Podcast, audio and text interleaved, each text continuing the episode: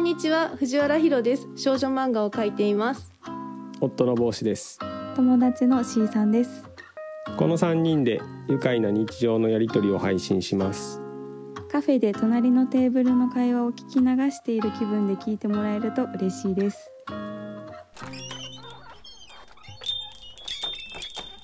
ちょっとあの前置きとしてうんうん私も C さんもなんかふわっと将来的に投資とかって今の時代やった方がいいんじゃないかなって思ってるけど全然わからんなって思ってる私たち。で講師は割とあの自力でちゃんとこうし調べて簡単な基礎の知識はあるっていうそういうこう3人なわけで。でたまにはお役立ちではないですけど、あの全然わからない私とか C さんみたいな人がおそらく聞いてることの方がこの広名は多いだろうから。そんな話になるかどうかわからないけど。入り口の,、うん。あのそういう話をちょちょっと聞いてみたい人がすごいハードル低く聞ける回としてちょっと、投資の入りうん、帽子に喋ってもらいます。ちょっと前にいやそういうそういう そういうなんかそういう感じじゃないんやけどちょっと前になんか今年やりたい去年でしたっけ？なんか投資とかをちょっとちゃんと勉強したいというかちゃんと認識したいぐらいのことを C さん言ったはったなっていうのは覚えてて、で僕なんかどなんかのタイミングでたまたま今やってることをちょっと一回見直そうと思って、えー、といろいろ調べたりとかをし直したんですよ、うん。今ってどうなってんのかなと思って、最近いろいろまあ本は読んでないんですけど今どんな本が売れてるとかあと今制度どう変わってるとかっていうのをなんかパラパラ調べてで 買い替えたんですよ。えっと藤原先生が、まあ、貯金どうしようかなみたいなことを言ってて投資信託とかもちょっと考えてるってまだその時イデコとかなかったんだけど、なんかそういうのもあのただ銀行にお金預けるだけじゃなくて別の方向であの、まあ、リスク分散とかも含めてやっときたいなって言っててあじゃあ自分は多分これがいいと思うっていう話をして何にもノー知識やったからその時に。もう僕がこう指ここ押してください。みたいな感じで、まあ、こ講座を作ってからその投資信託とかとにかくその時期はやめた方がいいよっていう話をして、そもそも、えー、と自分では分からんからプロの人に任して、えー、とあんまり考えなくてもいい状態で管理してもらえたらいいなっていうぐらいで投資信託買おうかなって言ってたから「あそれやったら俺やるよ」って言って、うん。タダでできるしその手数料なしでできるし多分やった方が、えー利回りもいいよとかっていうのを分かってるから、で僕がそれで藤原先生のお金をいくらかこれを買いましょうって言って。うんうん。口座作って買い方これ押すだけここ押すだけっていうのを全部やってってうん。それが結婚した当時ぐらいだったんですようん。でその時に、まあ、いくらかそういうことをやっててで今もう結婚して4年経ったんで、はい。一回まあ見直そうかと思って。偉いな。でなんか当時ってやっぱ制度も変わってるし、トレンドもちょっと変わってるから、今どうなんかなと思って調べたら、まあ、最近はこんなんあるんやと思って、わ割とそれが面白くて、こんなんあるでって話をしたりとか、あと、まあ、去年一昨年かな2021年とかに大体そういう、えっと、新しい商品みたいないっぱい出てきてでこういうのを今売れてますよとか。でなんで売れてるかっていう説明とかも、まあ、ネットで見たり、まあ、YouTube とかでいっぱいあるんでで今これがおすすめですみたいなことを、まあ、一通り見てあなるほどなと思って。すごいな。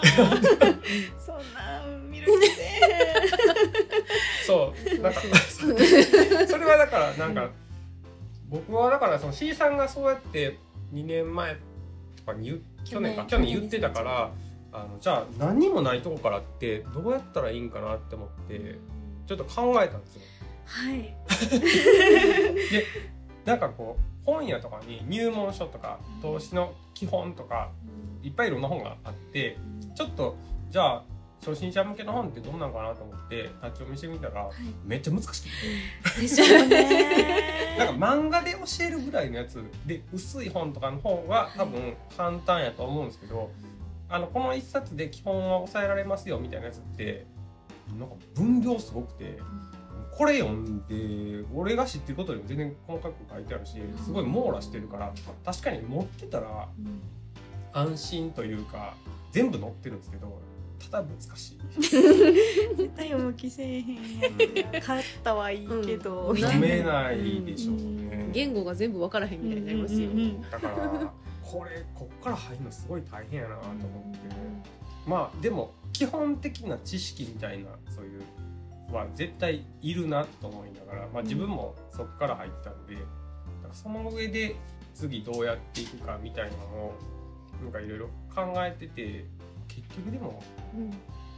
僕が藤原先生にやったように、うん手取り足取りやるのが一番 嫌だっていうのを思いましたね。うん。だから YouTube とかもすごいやっぱバイアスがかかってるというか、ある程度知識ある人向けてやってる場合と、もうほんまに誘導するだけみたいなやつとすごい分かれてるんで、はいはいはい。ややっぱ難しいですよね。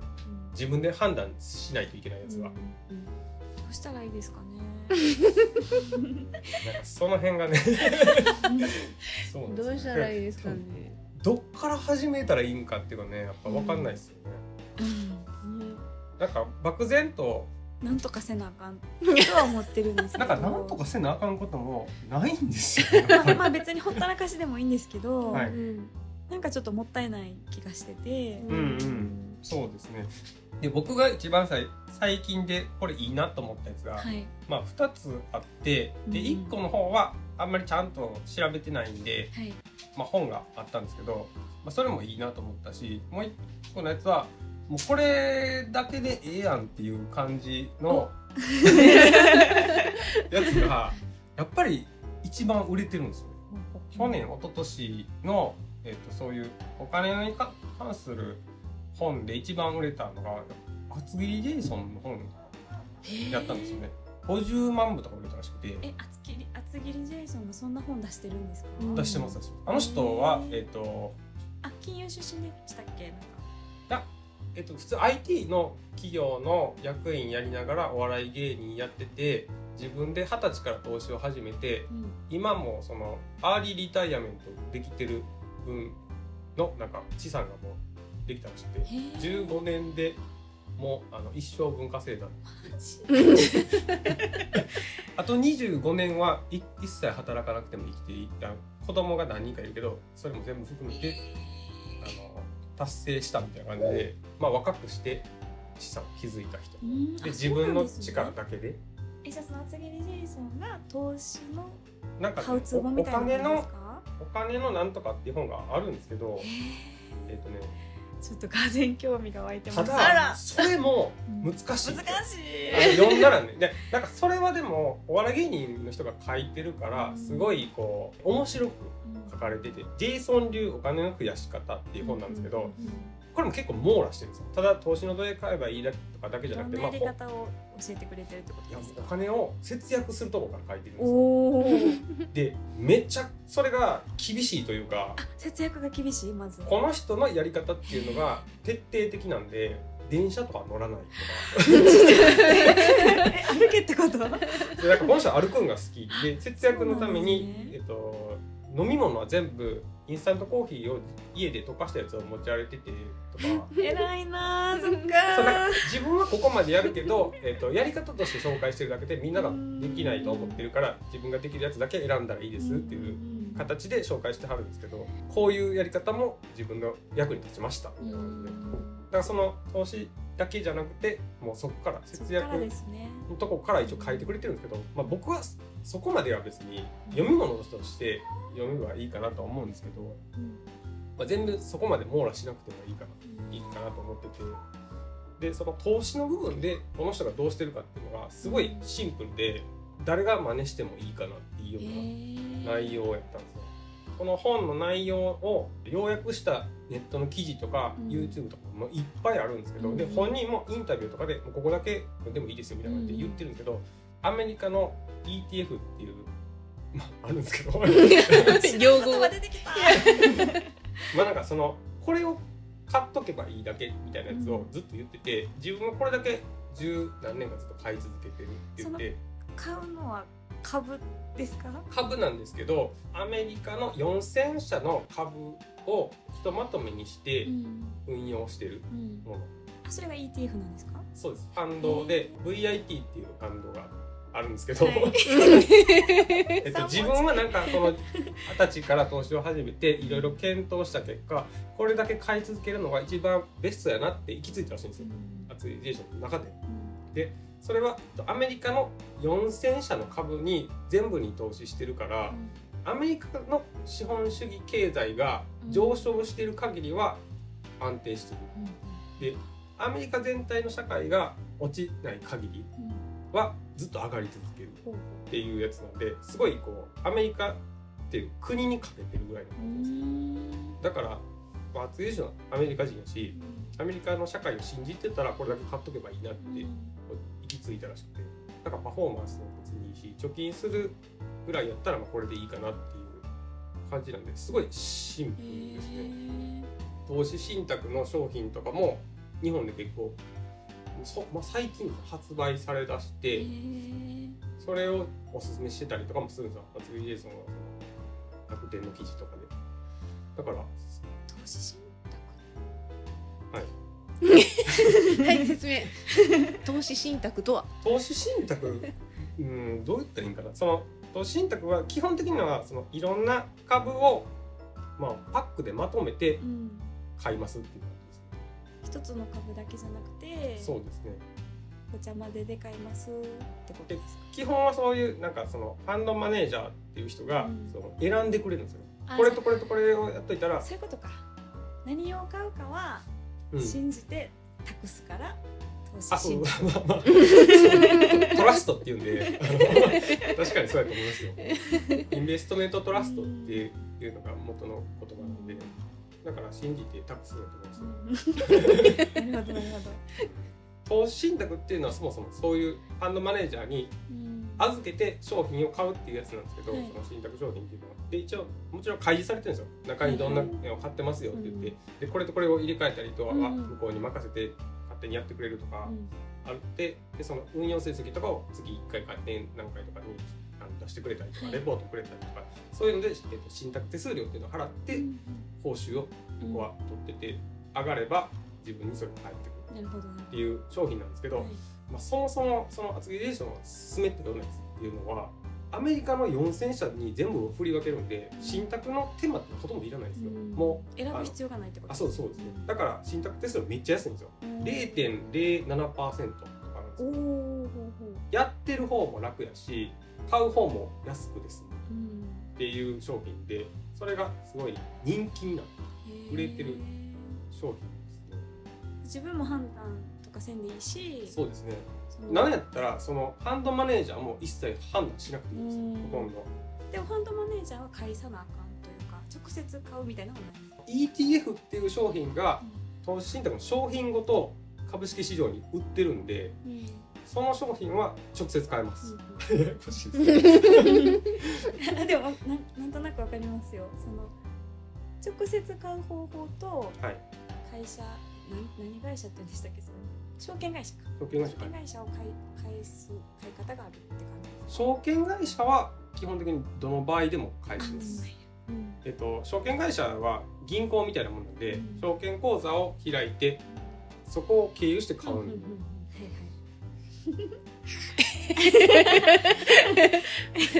そっからみたいな。いやいやいやいやいやななどういうなんかやあの今んとこついてってるつもりなんですけど。説明が難しいなと思って。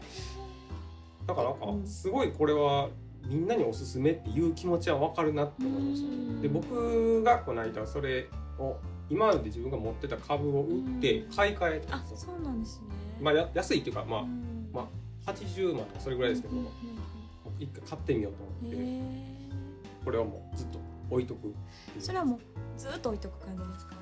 それとも僕は特に必要にならないとずっと置いとけるって感じなんです。そのなんかいついつまでにあ置いときますあ置います。うんでいつでも売れます。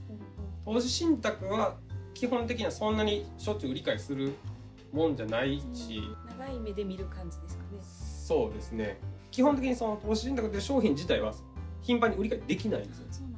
けど ETF は株式市場を通して買うんでいつでも売り買いはできるっていうやつなのでい,、まあ、いざ売りたくなった時はいつでもお金に換えれますよっていうのが ETF ですね。そうだからこう分かってない人に分かりやすく喋る順序立てがすごい難しいんですよね。難しいですね、うんでもなんか ETF がいいってことは分かりました ETF がいいのは？じゃあいただこうかな。そう手数料が安いのといつでも売買できるっていうのがそれなんか ETF そのアメリカやからはい。ドルと円の関係ではい。うん。今がいいとかうん。悪いとかそういうの関係あります。ありますあります。で今はちょっと円安が落ち着いてきたから僕はその130円割ったタイミングで一回手を出そうと思って買ってて一回150超えたりとかしてるんですよその時はずっともうほ放置してましたね。また買えないなと思って。なるほどね。えーそれそれをねじゃあ ETF を買いたいってなった時に、はい。まず最初に何何をしたらいいです。かまず最初に、えー証券会社の口座を開きます。証券会社のはい。口座っていうのは、い。証券会社って例えばどこですか？証券会社例えば僕が えーと持ってる口座と藤原先生が持ってる口座は SBI 証券っていう会社の証券口座なんですけど、それはいわゆるネット証券って言われる証券会社で実店舗ないんですね。はいはいはいはい。口座の開設とかの手続きも全部オンラインでやるっていう証券会社なんですね。でネット証券でメジャーなとこっていうのが大体楽天証券かマネックス証券か SBI 証券って3社ぐらいあって、うん。そのどこを選ぶかみたいなのはそれぞれの好みというか。手数料がちょっと違ったりするってことですか？手数料はあんまり変わらないんですけど、まあ、そういうのもあったりとか取り扱ってる商品が違うっていうのが一番大きい違いですね。証券会社だけが出してる商品みたいなのもあるんで、とかこの ETF はこの会社では買えませんとかもあったりとか ETF の中にもいろんな種類がありますね。ある新しい。ETF っていうのはその投資信託っていう枠の一つの形なんであ。商品の名前とかではそないんですすね VIT っていうのは商品の名前ですけど。わけわかんない。なんかそのなんかね今ね、はい。その証券会社にはい。口座、口座っていうんかな？はあるんですよ。はい。でそそこを使うこともできますか？えっとそこで取り扱ってればそこ経由で買うことができます、あと会社によっては僕最近その VIT っていうのをその全米株を買ったって言ったじゃないですか、うん去年一昨年ぐらいからその買い付け手数料無料になったんですよ。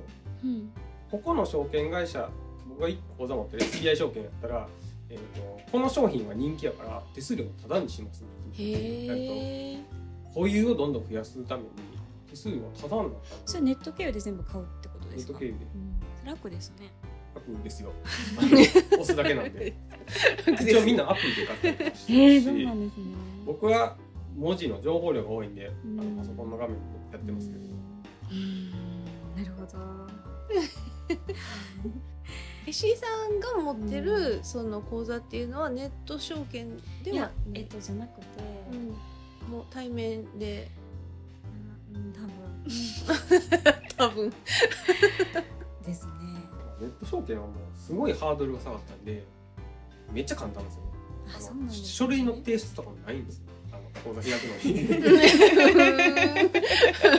昔は郵送とかしてたんですけど今大体スキャンでできるんで。身分証とかをスキャンする感じ。そうですね。でお金をそのそこに送金送金する。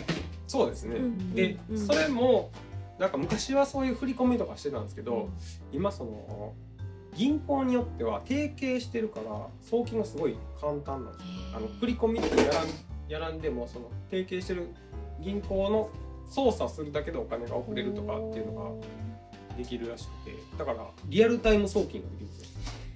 なるほど。ええちょっとえ何でしたっけ？H? SBI が HIS みたいになっちゃう、まあ SBI から楽天かマネックスぐらいがうん。もうメジャーなネット証券です。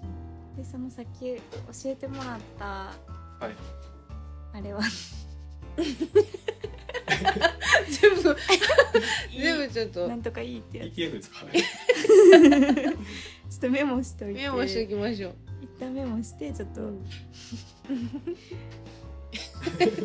いっぱいね VTI とかいろいろあったからね。辞書みたいなのが必要になってくる。いやでもねそれはね覚えれないんですよ。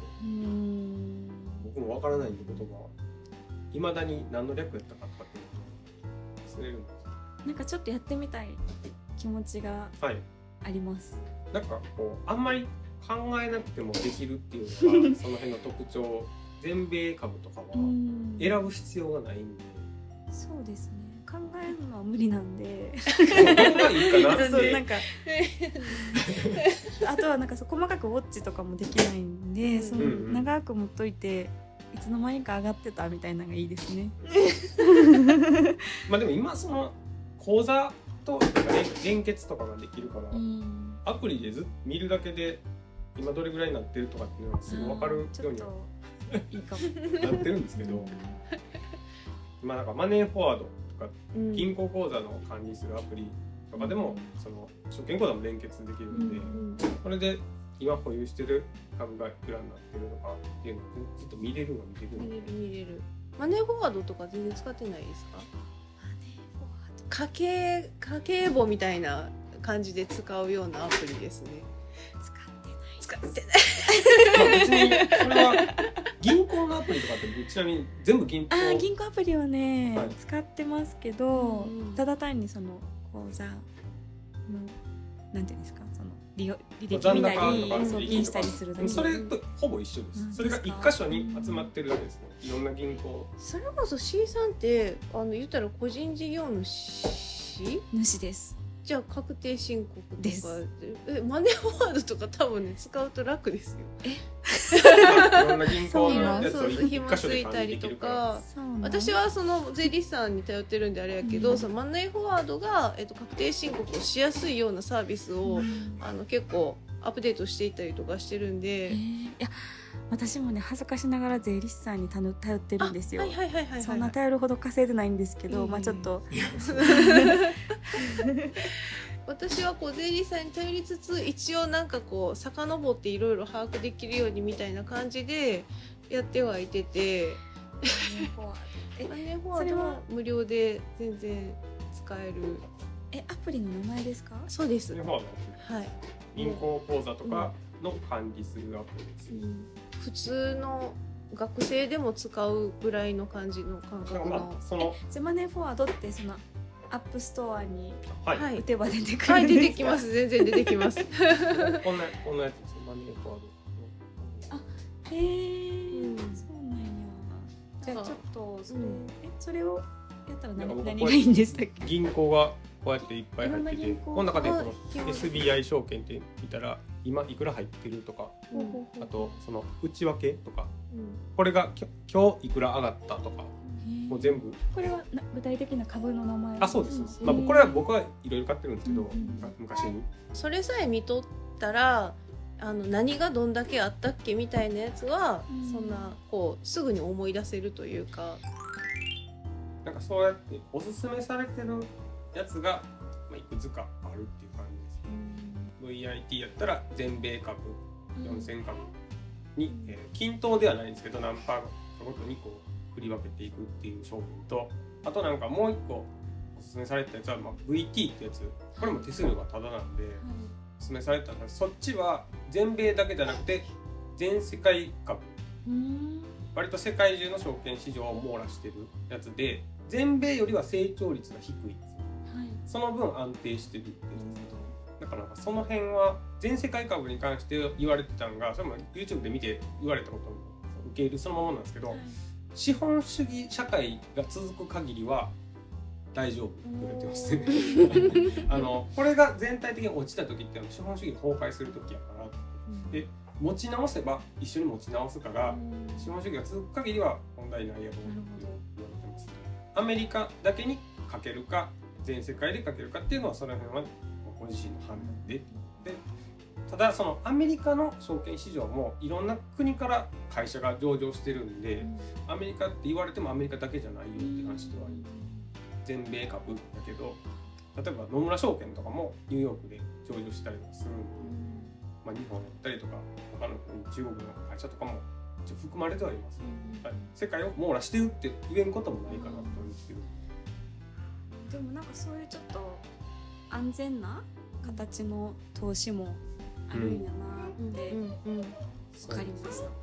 僕はそれはすごい楽やなと思いました、ね私ら全然分からへんもんからしたら株って投資ってもうなんか国内の企業のなんか買うみたいなのが無難なんかなって思うじゃないですか逆に博打っていう感じらしいそうなんや。ですね。上げ下げがねうんで日本やったらその日経平均に買うみたいなやつもあるんですよ。全体に。全体。日本経済に買うってことですか。あそうです。でも日本経済って全然安定してないんですよ。あそうなんですね。そうですあの日経平均ってすごいあまあ確かによあのく。上がったり下がったりするし、うん。一番高かったのが、えー、とバブルの時期でうん。3万円とかで今2万7000円とかまあだいぶ戻ってきてるんですけど一時期8000円とかまで下がってしまってえっとアメリカのそういう指標って大体右肩上がりなんですけど日本は結構不安定なんで日本全体にかけるのはそんなに安定してないかなとちょっなんとわかりました。た。とりあえずだから今のところ C さんにおすすめするのはネットの証券口座作るちょっと作ってみて。そうですねまあちょっとだけから。なんかその辺はそんなに大きい上限はないから、うん。ほんまに貯金感覚で買えるなっていうのは僕は思ってます。銀行に預ける気持ちで。そうですね、うんうんうんでいつでも売却できるんで、うんうんあのそれをお金を引き出すような感覚でできるなとは思ってますけどなんかそういう時に大体みんなやっぱりちゃんとネットで紹介してる人とかは、まあ、一応リスクはあるからそういうふうには言えないんですけど、うん。うん自分の判断でやってくださいねとうん。言ってますね、コロナの時期とかすごい下がったりもしたんで、うんうんうんでも下がった時ほど買い時っていう。ああそこで買っといて、まあいつか上がるやろううみん。もうコロナの分は打ち直してるんですよ、うんうん元に戻ってるんでむしろその時に買ってた人はそうです得してるんで。ねなんかやっぱちょっと貯金感覚でできるっていううんのいいですね。でもねその証券口座あの帽子があの手取り足取りで私も解説したわけですが、はい。もうそもそもその、まあ、マイページ的な、ねうん。ネットでそういういろんな取引なり自分の何かを見るなりっていうのがあるんですけどどこを押して何見たらええかわからんぐらいですよ。マジで。じゃあ 私も分からんやろな。そう解説するにしても手取り足取りじゃないともう何を解説すらできない。できない。解説したいのに。その売り買いする時もうん。分からんからわからん。全部僕がそうそう。ですか、うん、数字を入力するのとかも全然。間違ったら怖いですもんうん。ね。わからん。どこを押していいか分からんみたいな言葉がありすぎるんで、うん。えじゃあちょっと今度全然。解説を。僕はいいですけど、うん。えっと、旦那さん。に旦那さんにそうそうそう。ちゃんとそれを話を取ってた。いやいやいやそこは別あ別で。そうか自分の自分の。範囲でっていうことか。でもこう勝手に奥さんのなんか 証券口座作ってなんか株買わせたってなったらすごい印象が、それはねなんか了解はあった方がいい、うん、了解はね別に全然あの無関心やったら無関心でいいんやけど一応そんなんするよって言わんとなんかあのうん。こっちが もし自分たちがそんなことになってたらすごい疑うなっていうのがあるから。全然あの損することはあるんで、株とか投資信託って基本的にその収益を得る手段というか方向性っていうのが2種類あってはい。僕は大体経済学部やったんでそういう経済学の時とかにも習うんですけど経済学部やったんですね。あそう、ん。そうですね。えっとインカムゲインとキャピタルゲインって まあ英語のそのまま。また新しいのが出てきたよ。英語のそのままなんで要は持ってたらどんどん値上がりしていって売った時にその差額が利益になるっていうのがキうん。ャピタルゲインっていうやつなんですけど、インカムゲインっていうのはそれ以外に配当金がもらえる。保有してるだけで年間いくらぐらいの、まあ、利息みたいな貯金でいうところの利息みたいなのが入ってくるっていうのが、まあ、インカムゲインっていうやつなんですけど配当金目当てで株を買うっていう人も、まあ、いて。うんうん。そういうさっき言ってたような ETF とかファンドとかでも配当金っていうのああるんですね。がありましたね。僕はあんまりそれを認識してなくて預けてるだけで値上がりして売ったら嫌ぐらい思ったんですけど、うん実は配当金が結構あったみたいででその藤原先生に買ってもらってたそのまあそれは 名前いっぱい出した。らややこしいですね S&P500 ってやつなんですけど。それを、えーまあ、2, 2年前から3年前ぐらいに買ってうんで値上がりすればいいかなと思って持ってただけなんですけど配当金17万円たまったんですよ。えー、すごくないですか？あそれはもうキャッシュで振り込まれてて、まあ、ドルなんですけど別に円に換金して自由に使うこともできるすごいし多いですよねそれ、うん。多いですよね、うん。まあ、利息に近いもんなんで持ってるだけで何パーみたいなのがあって、うん。S&P500 のやつは年利1.3パーはいはいとかはい入ってくるんですよ。100万やったら1万3000円、うん。めっちゃいいですね。そうですね。配当目当てで買う場合はうん高配当ファンドみたいなのがあるんですよ、配当金が4%とかのえ。ファンドがあって、まあ、それは保証されてるわけじゃないんですけど、うん。高配当のばっかり集めたファンドでそれはアメリカのそういう ETF で売っててそリスクもその分高いよって感じなんですか？リスクはそうですねそのリスク許容度によるんですけど、うん。値上がり値下がりがまああるんで、うん。不況になったらガクッと下がるかもしれないっていうのがあってその値下がりしたタイミングで売らなければ別に合ってないようなもんなんですけど、うん。その時にちょうどお金がいるってなったらうん。かどうしても換金しないといけないから安くで手放さないといけないとかはあるんですけど基本的に高く戻った時に売ればいいだけなんで、それはまあ一応リスクとしてあります。配当金があるやつがいいですね。ちなみに配当金はあるやつが多いというかその配当率で違っていくんで、うん。その高配当ファンドはあんまり値上がりしないんですよその分うんうんうん。あの配配当当で入ってくるみたいな、なんかまあ不動産持ってるとかに近いですね。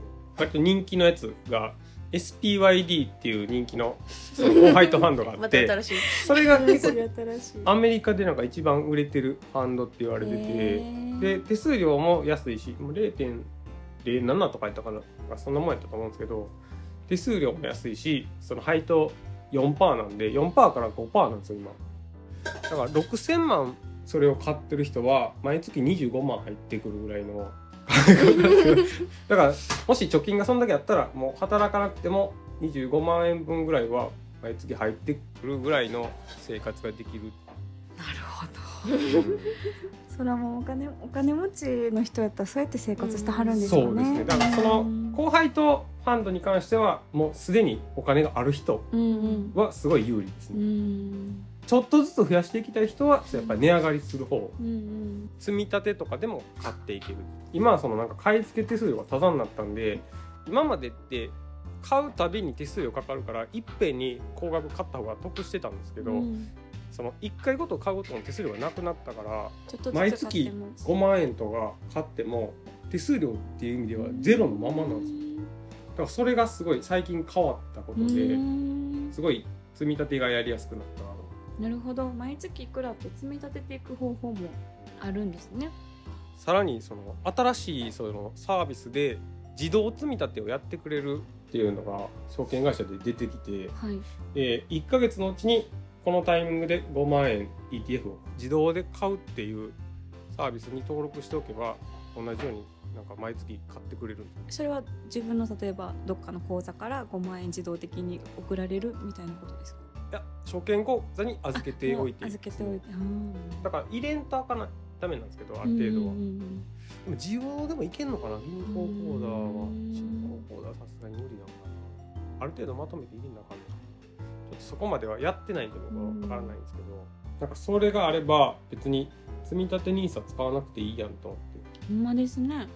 うん、自動でやってくれるんでその辺の話を言い出すのでややこしいんで積み立て NISA っていうのはもう投資信託がその積み立てのプランで勝手にやってくれるんでその分手数料が高いっていうやつなんですけど自分でやれば手数料かからないんで。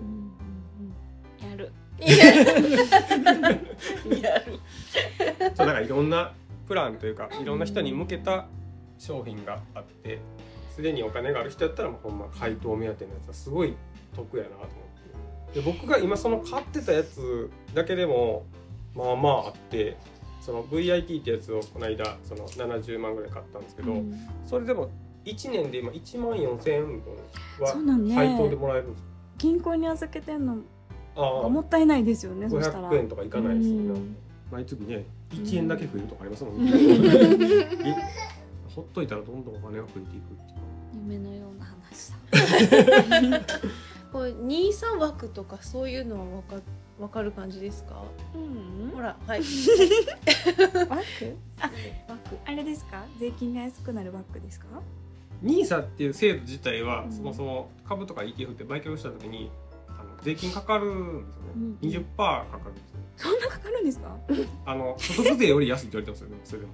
えーでもそんなか取られるんですか？そうです。ね20%かかるんですけど NISA はそれをゼロにしますっていう制度なんですね。ふんふんふんふんふんふんなるほど。1口座っていうか、まあ、1人当たり120万までその NISA 枠で ETF とか株とかが買えますよっていうのが NISA っていう制度で120万までやったら、まあ、毎年買っても、えーその売却分に関しては税金かからないんです。じゃあ所得税あ違うか。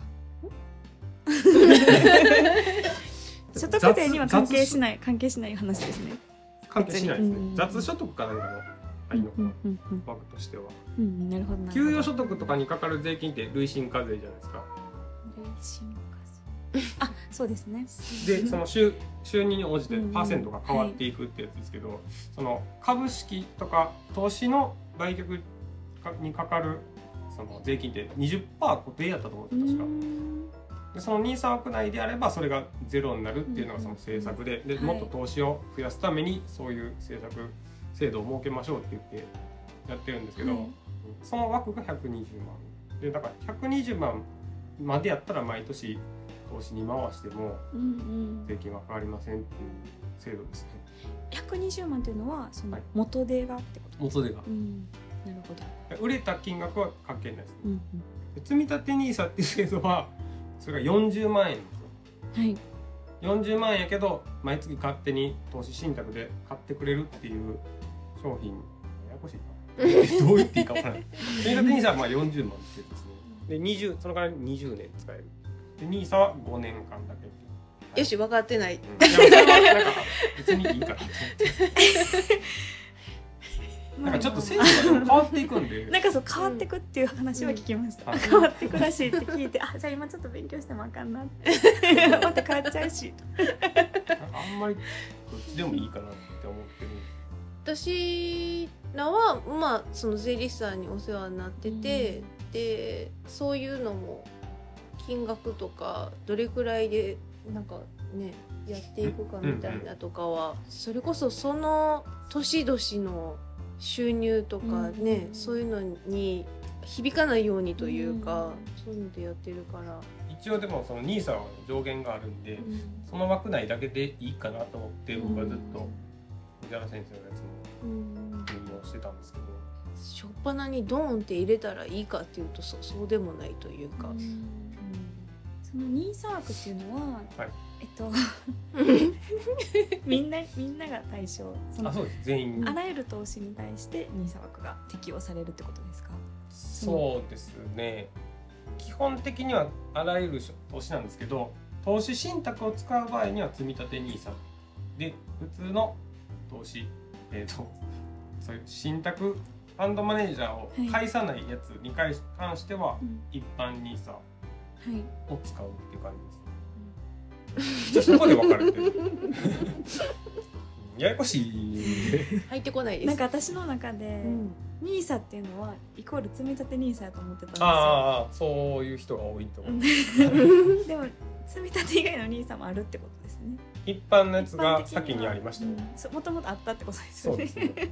イデコはまた全然違います。全然違うんですよね年金のやつの それがまたこっちになって個人年金かな。僕はイデコに関しては一切ノータッチなんでうんあんま分かってないですね。やらんでいいかっていううん一回になったんで。まあまあでもあれですね多分 C さんの中ではうん。配当金があるやつをとりあえず少額からやってみたいっていう感じですよね。ちょっとやってみやってみつつ学べたらいいなって感じなんですけど、なんかそんなにほんま学ぶことないぐらい簡単やと思ったね。あの同じことしかしないんで。うん、今ほんまにそのただ預けてるだけのうんお金があって、特にそういう人のお金というかうん。遺産やったりとかっていうのも僕はそっちに移したんでじゃあ今年はそうですねネット証券に口座を開くっていうのをちょっと目標にしてまずはね。そうそうそう来年あの入金してみるっていう。それぐらいの目標感で、うんいいと思う。基本的に。投資の一番のいいところっていうのが時間かければかけるほど増えていくっていうのなんで、うん。早ければ早いほどいいっていうのは まずは。まずはね口座をこの配信ではお便りを募集しています。番組の詳細にある質問箱までお寄せください。またツイッターで「ハッシュタグひろなん」ひろはカタカナ、なんはひらがなでツイートしてください。ではでは次回の配信なんなんやろう